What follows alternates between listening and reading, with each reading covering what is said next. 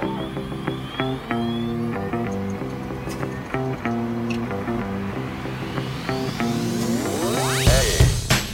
gente, estamos começando mais um episódio do Entre Chaves, o seu podcast de desenvolvimento de software. Eu sou a Fernanda Vieira e hoje a gente vai falar sobre growth hacking. Mas antes, né, antes da gente começar, como de praxe, eu queria lembrar que se você tiver alguma dúvida, alguma sugestão de tema, ou, ou até discordância do que a gente está falando aqui, nos mande um e-mail ou nos contate nas redes sociais. Os links estão na descrição desse episódio. E para falar sobre esse conceito, né, relativamente recente, assim, que está bem alta nos últimos tempos, estão aqui comigo Ariel, Aline e Clara que são atuantes hoje como growth hacker, né? Se eu estiver errado, vocês me corrijam. Na DTI Digital. E aí, Ariel, como é que você tá? Tudo bem? Tudo bem, Fê. E você? Tudo ótimo também. E aí, Clara? Olá, tudo bem? Boa tarde. E aí, Aline, você tá boa? E aí, pessoal? Tô bem também. Boa. Então, gente, para a gente começar, eu queria que a gente contextualizasse, né, todo mundo que nos ouve agora. O que, que é growth hacking? Então, pessoal, é uma forma né, de trabalhar o crescimento de produtos, serviços, né, por meio de experimentações. Então, as experimentações transformam o crescimento em uma ciência. Então, dessa forma, analisando os dados, a gente consegue, né, ali estar tá olhando para o crescimento do produto, né, ou do serviço que a gente esteja trabalhando. Uma forma de crescer realmente, né, o que dá mais potencial para o produto ou serviço. É só completando aqui a, a fala da Aline, é, é, igual a Fê também falou no início, é um conceito relativa, relativamente recente e, e a gente que trabalha. É recente até para a gente que trabalha na área. Tipo assim, a gente tem que ficar o tempo todo tentando se. Tentando entender, tipo assim, até onde que vai o nosso papel, porque ainda é uma linha meio tênue dentro, de, dentro desse conceito. E também da forma que ele cresceu, porque cresceu de uma forma muito romantizada. Tipo assim, ai, se você mudar a cor de um botão, seu negócio vai crescer 20%. Uhum. E aí o pessoal, tipo assim, já veio para a área achando que, que iam ser é, essas coisas, assim, de tipo, um teste que deu muito, muito certo, e que sei lá o quê. E aí pode acabar se frustrando, entrando e vendo que, tipo assim, na verdade são várias mini coisinhas que, que testadas ajudam no crescimento. É engraçada essa, é, essa percepção de que ah, mudando a cor do botão vai, vai resultar num aumento de 20%. É, às vezes, sim, mudar a cor do botão vai resolver, mas às vezes é a cor do botão, ele vai aumentar ali um pouquinho de nada, e depois a gente muda mais um tiquinho ali, outra coisa, muda outra coisa. Só que aí o, o montante de todas aquelas alterações, ela gera um resultado que aí vai gerar mais insight para você fazer mais teste, para você ter, ter maior é, inteligência sobre, sobre essas alterações que você vai tendo. É interessante também pensar que o crescimento ele não é uma curva exponencial, né? não é com um teste que a gente vai crescer absurdamente, assim. Claro que tem que ter vários insights de análise de dados mesmo. Provavelmente, quem teve crescimentos estrondosos aí, a gente vê cases como LinkedIn, Facebook mesmo, outras empresas também, até B2B, é, que fizeram muitos testes. Então, como eles tinham muito conhecimento, né, inteligência sobre o seu produto, é possível você ir crescendo como se fosse uma escadinha, e isso, no final, se torna exponencial, que é uma coisa que as pessoas não pensam. Eles acham que, tipo, é muito legal a gente fazer uma coisa que vai gerar, nossa, né, de deixar todo mundo rico. E se isso acontecesse, a gente não seria growth, né? A gente estaria ali em Miami. Nossa, todo mundo é falar um growth vai, vai me, me dar um crescimento de 20%, eu vou pagar, sei lá, nem, nem meio por cento nisso eu quero.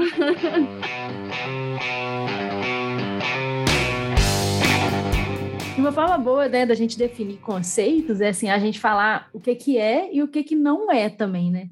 Então, o que, que não é growth hacking? Não é milagre, eu acho. Né? assim,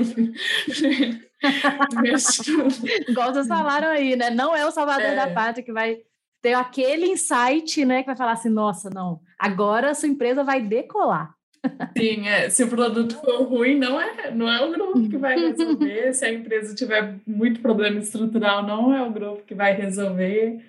Não, não é isso, assim. Exatamente. Growth não é milagre, growth não é em cinco minutinhos. Growth é realmente a gente testar e adquirindo conhecimento, inteligência aí para a gente poder fazer o melhor, né? para que isso aconteça, para que o crescimento aconteça. E outra coisa, growth também não é nenhuma das áreas, né, que o pessoal costuma falar, ah, não, porque designer pode ser growth. Pode. É, dev pode ser growth. Pode. Entendeu? Todos nós podemos trabalhar na área de growth hacker. Mas se a gente é growth hacker, a gente não é designer. A gente não é dev. A gente pode ser, mas a gente está trabalhando com growth. Então a gente está olhando para o crescimento, a gente está no final do produto. O meu produto ele precisa ter uma maturidade, né? Ele precisa ter ali um fit market para a gente poder trabalhar. Então ele precisa ser algo que o mercado precisa, necessita. Ele precisa ter público. Sem isso não tem como aplicar o growth. Não adianta, porque realmente não faz milagre.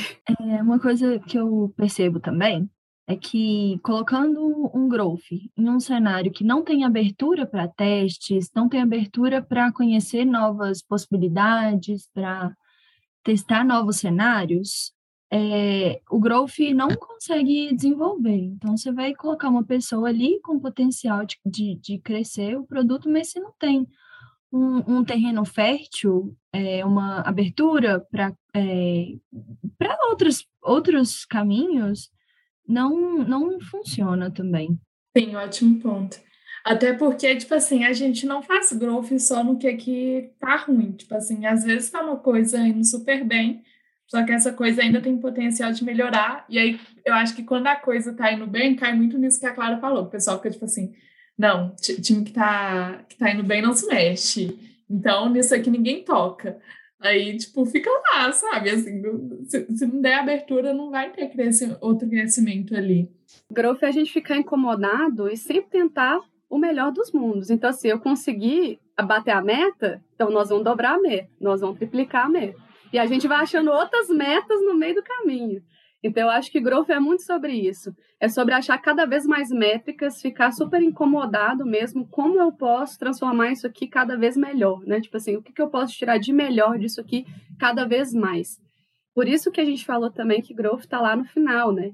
Então, assim, a gente já tem um market fit adequado, então a gente está procurando ali expandir o potencial e minimizar os riscos mesmo de negócio, de valor e trazer mais valor ainda. E só uma coisa é que, tipo assim, isso que a Aline falou é muito real, de tipo, ai, é, você, por exemplo, eu tenho formação em publicidade, acho que a Aline também de publicidade, e a Clara está formando em administração. E aí, é, e, e acho que tá, a gente está no momento que estão surgindo várias carreiras, assim, tipo, que são novas, né? E está surgindo junto com, com o conceito de Fustec, que, tipo, tá, tá, tá acompanhando tudo isso. E aí, isso às vezes é um tiro no pé, porque, tipo assim, você tem dificuldade de entender a área e a parte que ela atua, e ao mesmo tempo, tipo, como é um conceito abrangente, tipo assim, crescer o seu produto, o pessoal acha que aquilo ali resolveu, sabe? Tipo assim, é só isso aqui que você precisa, não, não precisa de mais nada. Só isso aqui. Eu contratando uma pessoa, pagando valor X para ela, ela vai fazer meu negócio crescer 20% sem mais nenhuma outra estrutura, porque é um, é um profissional full assim, né? Vai saber fazer de tudo que colocar na mão. O growth, ele não trabalha sozinho, é isso que a gente estava conversando. Se é, o growth está na área de growth, ele está atuando em crescimento, ele está com o olhar voltado para isso. Então, eu vou precisar de um dev para me ajudar, eu vou precisar de um designer para me ajudar, eu vou precisar da minha PO. Então, assim, muito no mercado, né, é, é muito comum no mercado você ver, assim, estruturas centralizadas de growth, que, que é uma equipe que você vê lá, tipo, várias pessoas que vão dando insumos e dados para as outras equipes pequenas trabalharem. Isso é muito comum, né? Mas também está sendo comum hoje você ver o growth, né, numa estrutura descentralizada dentro de outras equipes, né, de squads mesmo, trabalhando dentro do produto. Isso também está sendo muito benéfico, porque a gente consegue ver toda a jornada daquele produto e ver ali onde que a gente pode a, a, mexer numa alavanquinha, mexer numa engrenagem, para que a gente possa gerar esse tal crescimento que a gente está esperando. É bem interessante esse ponto, Aline. Eu acho até que eu vou, vou puxar um gancho aqui numa, num, num outro questionamento, que é exatamente esse de existir o papel de grupo, né? Porque algumas pessoas até questionam a existência desse papel, né?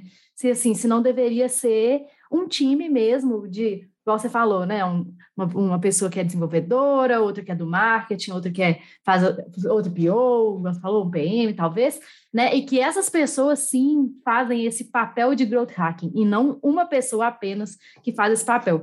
E aí, o que, que vocês pensam sobre isso? A Aline já deu ali um pouquinho do, do depoimento dela, mas o que mais? O que vocês pensam mais sobre isso? Oh, pelo que, que eu estou acompanhando, assim, é, essa, essa questão do time ser guiado por dados e tudo mais é super contagiante, assim. A partir do momento que se coloca um growth dentro de um time, tipo, normalmente é claro, tipo assim, a mudança de das ações que aquele time passa a colocar no backlog, tipo assim, já pensando nas melhorias que ele pode ter e tudo mais. E como não chega num, ponto em que, tipo assim, agora sim, somos totalmente guiados por dados, é, daqui a gente não melhora, sabe? É sempre bom ter um, um profissional, tipo, meio outsider, que, que tá olhando para aquilo ali que está acontecendo, no que, que o pessoal está mexendo, e que possa agregar ali. Então, tipo, eu acho que, que, que, tem essa questão de contagiar, só que isso não exclui a necessidade de se ter esse profissional, porque você vai estar sempre em melhor. O ideal, né, é que você esteja sempre em melhoria constante. Então, sempre vai estar precisando, tipo, meio que ver um ciclo. Eu penso, eu penso de uma forma bem parecida com a Ari. Quem melhor para é, conseguir inserir naquela equipe é, o pensamento de growth, forma de gerir as ações ali de growth, é, se não um growth, que é uma pessoa que já está ali com a cabeça no teste, fazer, é, sabe, fazer aquele ciclo ali constantemente, ah, e bater cabeça em qual hipótese? Tá, então como que a gente vai validar essa hipótese? É, eu acredito muito que, que tem esse papel até além de, de fazer a parte técnica também, mas esse papel de, de fazer provocações.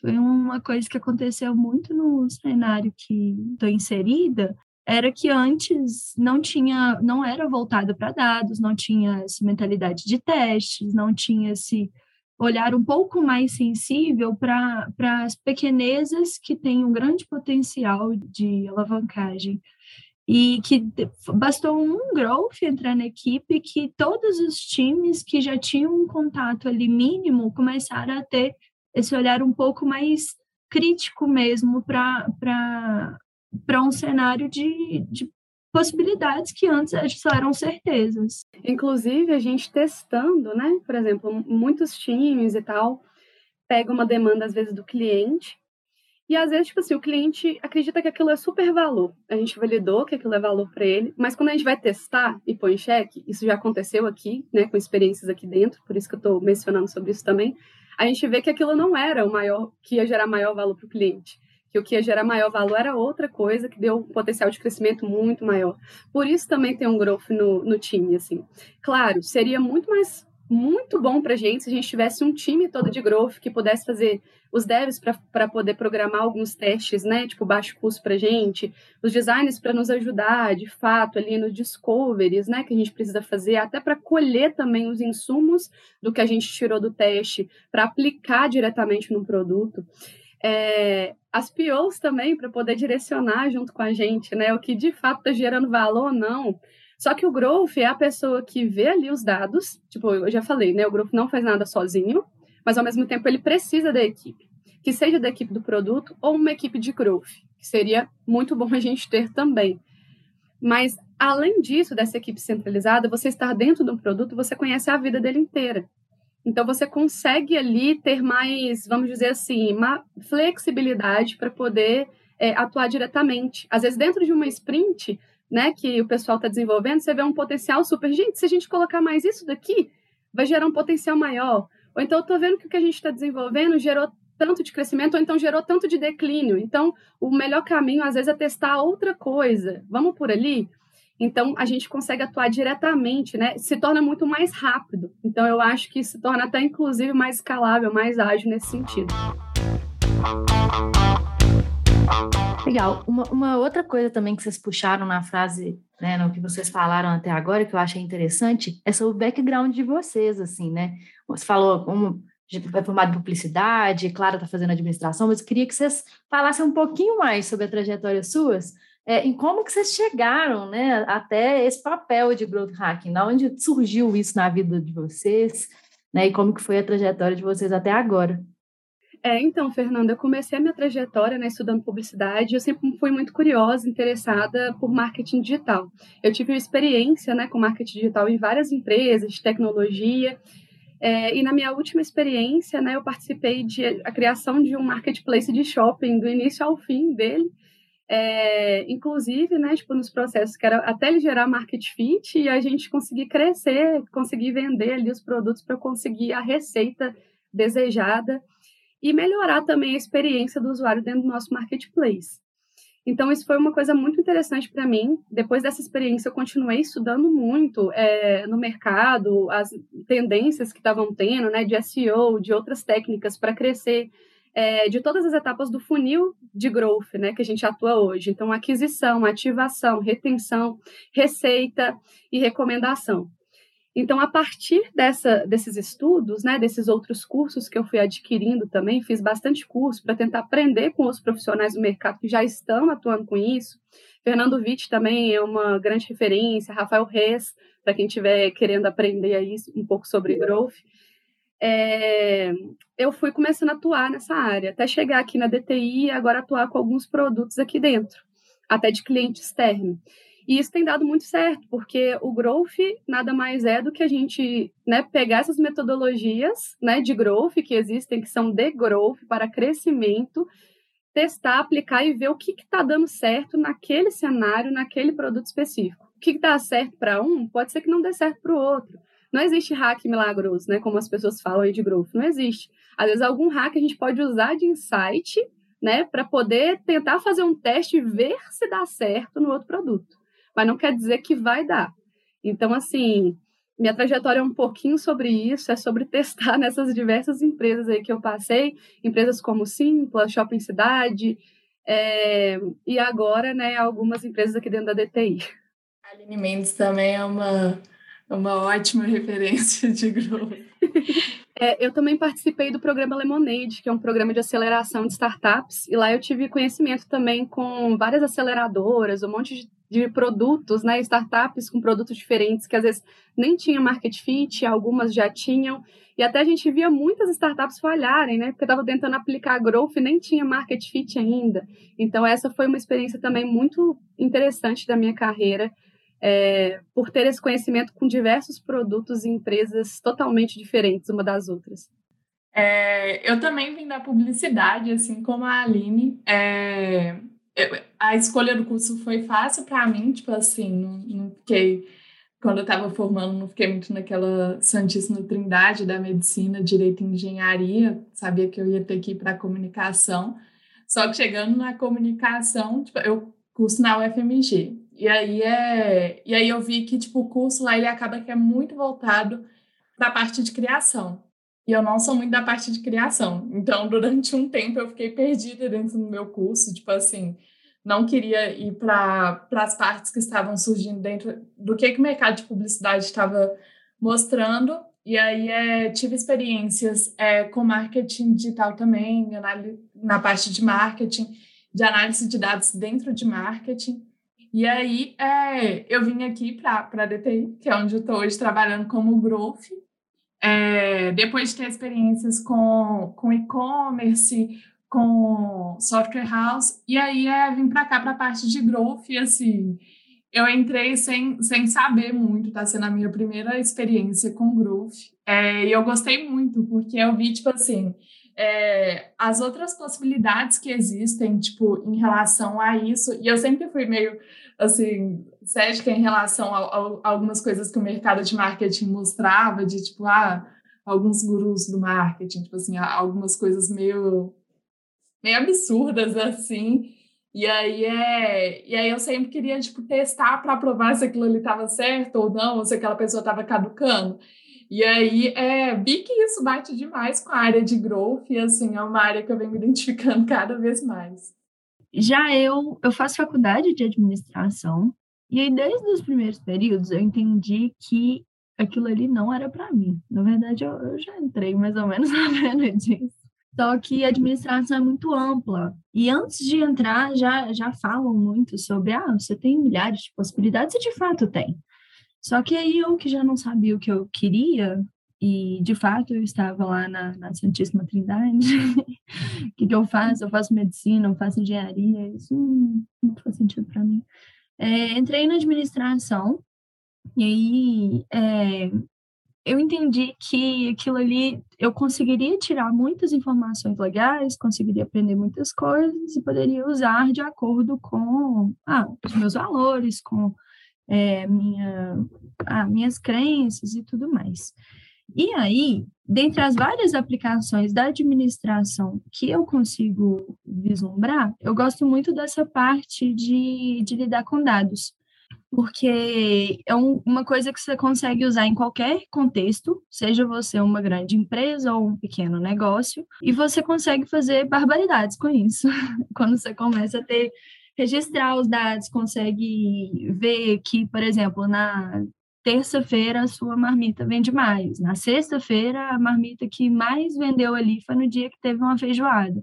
Da mesma forma que a gente consegue fazer essas análises num analytics, num site, por exemplo, num, num, num e-commerce, que tantas pessoas saem do carrinho quando, quando o cupom não está ali, no, no, o lugar de inserir o cupom não está ali no carrinho e está em outro lugar. Então, eu acho que isso é muito legal, é, é muito do que eu acredito para a administração, que precisa ser uma coisa democrática, não só para grandes negócios, que é para onde basicamente muitas, muita gente vai. É, e aí eu, eu comecei a ter esse olhar um pouco mais carinhoso para essa parte. Aí eu tive uma breve experiência no departamento pessoal, que é, que é bem a, a síntese assim, do, do, que, do que é muito do que eu não acredito, sabe? Uma coisa extremamente burocratizada e tudo mais mas foi muito bom para eu entender também sobre o que eu não gosto. E aí eu me voltei para essa parte que é mais voltada de dados e, e de teste, que é o Growth. Mas eu, eu ainda estudo muito, igual a Aline, que já está no mercado há muito tempo. Eu sou peixinha nova, e, mas mesmo assim eu acredito que a gente precisa estar tá sempre se é, estudando, eu, eu gosto de assistir aulas, eu gosto de anotar, eu gosto de, de tentar aplicar na realidade do meu trabalho as coisas que eu estudo. É, e, é, e, é, muito legal ter essa sede de conhecimento, que muitas vezes ali vê naquelas coisas burocráticas e é, ah, coisas que eu não conseguia me enxergar mesmo, eu não, eu não tinha esse, esse prazer, essa vontade de estar tá ah, de estar tá gastando meu tempo, de estar tá lendo um, um, artigo, de estar tá assistindo um, uma palestra. Eu queria falar uma coisa, se você perguntar, Fernandinha, para qualquer grupo, você na verdade sim, você vai pedir para qualquer grupo compartilhar a tela do navegador com você. Qualquer grupo vai estar com milhões de abas abertas, porque vai estar pesquisando tendência, o que está pesquisando. A gente já fez esse teste aqui no DTI, viu?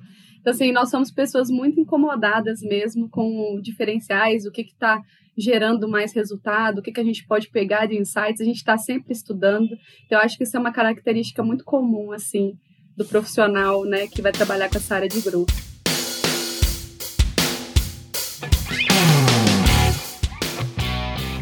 É, e, então, gente, assim, ouvindo, né, um pouco a trajetória suas, é, cada uma realmente teve aí o seu, o seu caminho, né, até chegar em, em growth, né, e eu acho que uma coisa que eu vejo em comum, que vocês falam muito, é exatamente esse negócio da curiosidade, de gostar de experimentar, né, de querer provar que aquilo ali está certo ou errado, isso é muito massa. Mas então, o que que um profissional hoje precisa saber para ser growth, né? Assim, eu preciso, é, porque eu já, já vi também pessoas falando que growth hackers são híbridos, né, entre programadores e profissionais de marketing. Mas assim, e aí? Precisa ter experiência em TI? Não precisa? Precisa ter formação em marketing? Clara já está mostrando aí para a gente que não. e aí, né? O que que precisa ter? Ou realmente, assim, o que precisa mesmo é curiosidade, né? E, enfim, o que, que vocês acham? Acho que, assim, o, primeiro de tudo é que você precisa ser, ser humilde a ponto de saber que você não sabe as coisas e aí você vai testar, tipo assim, para ver qual que é. Tipo, é, normalmente você for uma pessoa de muitas certezas e afins. Ser uma pessoa com poucas certezas me, me, incomoda em várias áreas da minha vida, só que no growth é uma coisa que, que me ajuda, assim. É, e aí, é, eu acho que isso é super importante. É, o, o, o background de faculdade, assim, de estar cursando publicidade, me ajudou, mas eu acho que é muito causa é, do, do, squad que eu atuo, da área que eu estou inserida, assim, acho que é uma coisa é, é uma coisa que vem me ajudando, só que não, não acho que seja extremamente necessário. Se você for uma pessoa curiosa, você vai procurar saber sobre quase tudo.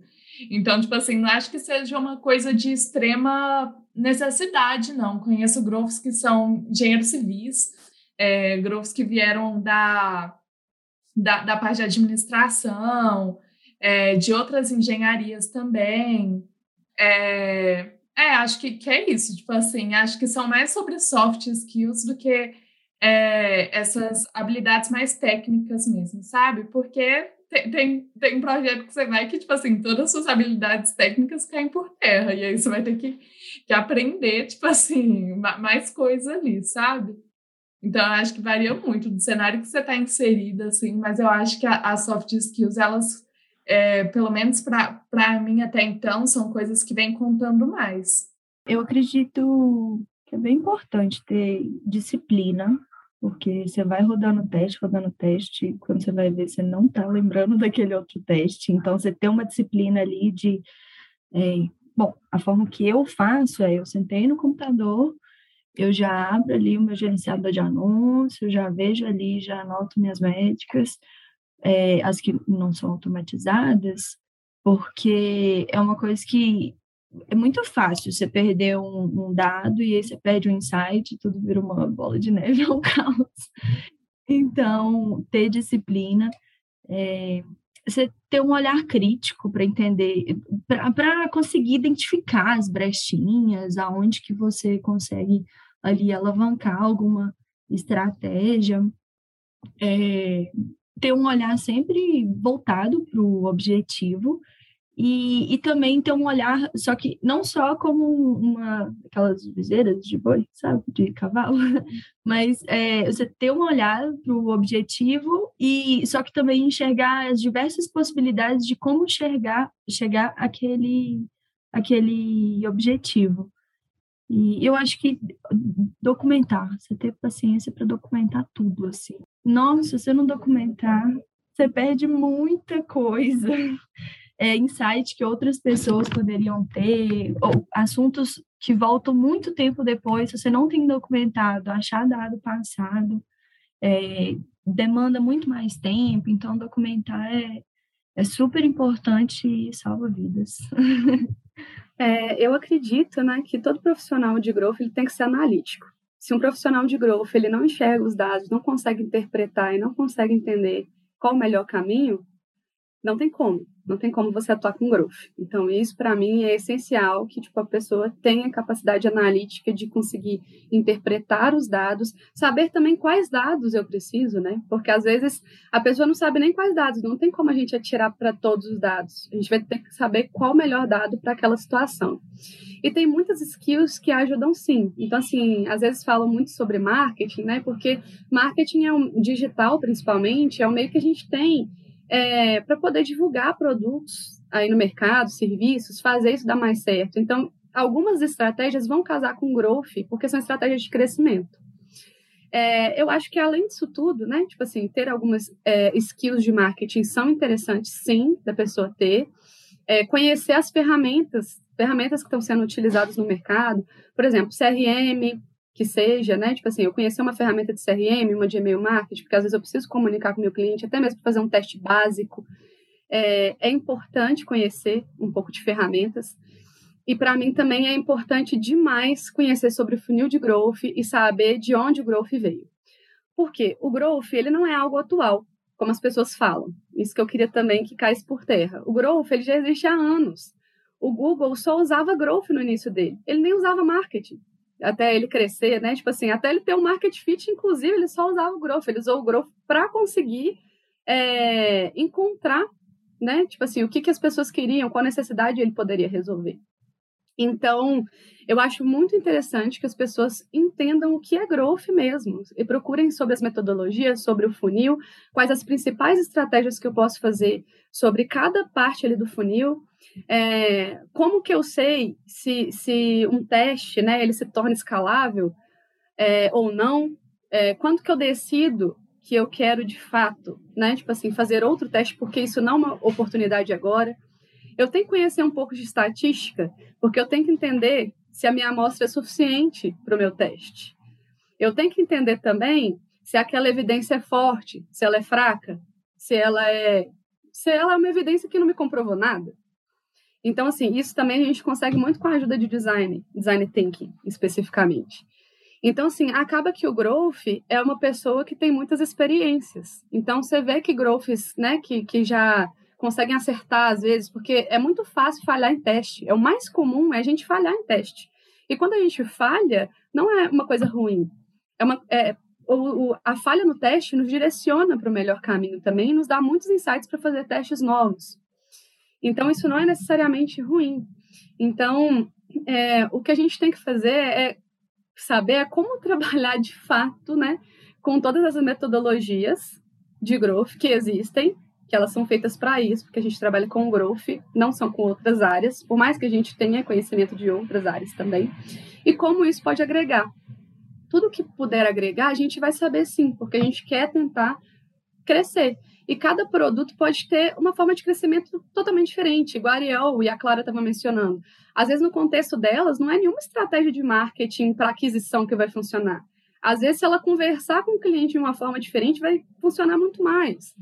Às vezes, num contexto B2B, o que vai aumentar a performance de operadores ou de quem está atuando ali não vai ser necessariamente uma estratégia para fora, vai ser uma estratégia dentro. Às vezes, dá algum benefício, ou então, de fácil, fato, facilitar o trabalho daquelas pessoas, é, melhorar uma tela que não está sendo assim utilizada da forma correta, para poder minimizar tempo. Isso tudo a gente traz crescimento. Então, a gente precisa exatamente saber analisar é, qual contexto que a gente está, qual jornada a gente quer otimizar e em qual ponto dessa jornada. Então, existe um negócio que, inclusive, chama curva de growth. A gente pega um teste, descobre aquele cenário, faz uma descoberta sobre aquele cenário, testa. Conseguimos uma hipótese que dá para escalar, a gente escala. Depois que a gente foi escalando, a gente vai escalando aquilo que deu certo. Parou, não funciona mais, quer dizer, continua funcionando para gerar aquilo, mas não está crescendo mais parou de ter um crescimento, a gente vai sustentar aquela estratégia e arrumar outra estratégia para fazer o meu produto crescer mais. Então, eu acredito que essas skills sejam super necessárias, sim, para um profissional de growth, né? Então, por isso que a gente estuda bastante também. Pois é, eu fiquei ouvindo você falar, Aline, assim, até com uma, um gancho, até que a Ariel falou no início, sobre ser full stack e tal, é, essa, esse perfil, né, desse, desse profissional que é analítico, mas que também tem um pé ali, talvez, né, com marketing, com algumas outras coisas e tudo mais, isso nos torna muito difícil de encontrar profissionais nessa área, né, que, que querem se envolver com growth? É por isso que tá todo mundo aí atrás, né, no mercado. Tô brincando, mas assim, é... sim, existem growths que têm experiências completamente diferentes, né, um dos outros. Por exemplo, a gente tinha aqui o André também, recentemente, que o André ele tinha muita experiência em performance. Então, para ele fazer um crescimento, né, investindo em anúncio, gastando menos, para ele era muito mais fácil do que para outro growth, por exemplo, atuar com esse tipo de estratégia. Então, assim, cada growth, às vezes, vai ter uma especificidade ali. Tipo, eu, eu, sei anunciar, por exemplo, eu sei fazer performance. Não tão bem quanto o André, mas eu posso utilizar em algum produto que precisa daquilo. Eu tenho conhecimento. Ou então eu posso pedir ajuda para alguém porque eu sei o que, que aquele produto está precisando. Então, não necessariamente eu preciso saber de tudo. Não, isso daí caiu por terra. Mas eu, eu preciso saber como, entendeu? Possibilidades de como fazer aquilo. Poxa, é por meio de anúncio? Tá, então vamos arrumar alguém que saiba sobre anúncios se eu não puder fazer esse tipo de trabalho. Mas eu sou um growth e eu consigo entender que aquele cenário precisa de alguém de performance. Então, assim, não, para crescer esse produto, só performance. Então, assim, Se eu sei disso, eu vou procurar fazer essa estratégia. Não necessariamente vai ser eu que vou fazer. Então, por isso que nós, growths, a gente entende, né? A gente tem que entender do que está acontecendo. Às vezes a gente não vai saber executar exatamente tudo, porque é impossível. Tipo assim, mesmo sendo full stack, em growth existem milhões de possibilidades, existem inúmeras possibilidades, né, de gerar crescimento. A gente vai fazer o que é melhor para o produto, mas a gente tem que ter essa visão. A gente tem que saber, assim, o que que potencialmente pode ser melhor para esse produto. A gente vai lá e testa e comprova. É, então, gente, uma dúvida, inclusive, né, que eu tenho muito quando eu ouço growth hacker, e eu não ouço, assim, não tem tanto tempo que eu ouço esse termo, né, de growth hacking, é, é assim, qual que é a diferença entre growth hacking e entre analistas de dados, cientistas de dados, né, como o Ariel é, falou aqui antes no, no, nosso, como ela falou antes aqui na nossa conversa, é, nos nossos bastidores, era essa palavra, Ariel, que eu estava tentando lembrar, nos nossos bastidores, é, como ela falou antes, a própria área de dados já estava meio confusa, que existe analista, arquiteto, cientista, engenheiro de dados. E aí, agora surgiu o Growth Hacker, e aí, né? Qual que é a diferença entre esses profissionais e que, né, o que, que vocês podem falar sobre isso? Então, todo growth é um analista de dados. Nem todo analista de dados é um growth. Acho que eu posso resumir bem assim. O growth ele precisa analisar os dados, né, para poder gerar crescimento. A gente está assim, compenetrado, com a linha aberta, tentando crescer aquilo que a gente está trabalhando, né? Vendo o que, que é melhor para aquele produto. A gente está de cima olhando ali, junto às vezes com o PM, com os POs, para ver o que, que é melhor. Mas não necessariamente o Growth é quem organiza os dados. A gente vai pedir dados, a gente vai questionar os dados que a gente precisa para a gente poder fazer cálculos, né? E ver o que, que realmente está gerando crescimento mas não necessariamente estamos nas, na área de dados, né, organizando todos esses dados ou puxando essa estrutura, programando para ver como que esses dados vão entrar de forma é, fácil, né, de serem analisadas para a gente, e tampouco fazendo sistemas para isso. Então, a gente vai precisar é, realmente do pessoal da área de dados, e até muito comum vocês verem isso no mercado, ter a área de dados que traz a inteligência, traz os dados para o growth poder ali testar o que, é que vai dar mais certo. Então é muito comum você ver isso, tipo, em várias empresas hoje atualmente. E, e eu acho que uma coisa é importante te ressaltar aqui rapidinho, é porque a área de dados, assim, essa preocupação com, com dados não é uma coisa é muito antiga, né? Assim, é uma coisa mais recente. E aí, é, acho que, que, o mercado ainda está tentando entender isso e, entender que, tipo assim, você não tem um profissional de dados que vai cuidar de todos os seus dados, e aí você vai virar o, o, o Facebook, né, que coleta e consegue gerar inteligência em cima de todos os dados, e assim você faz um modelo de negócio totalmente sustentável.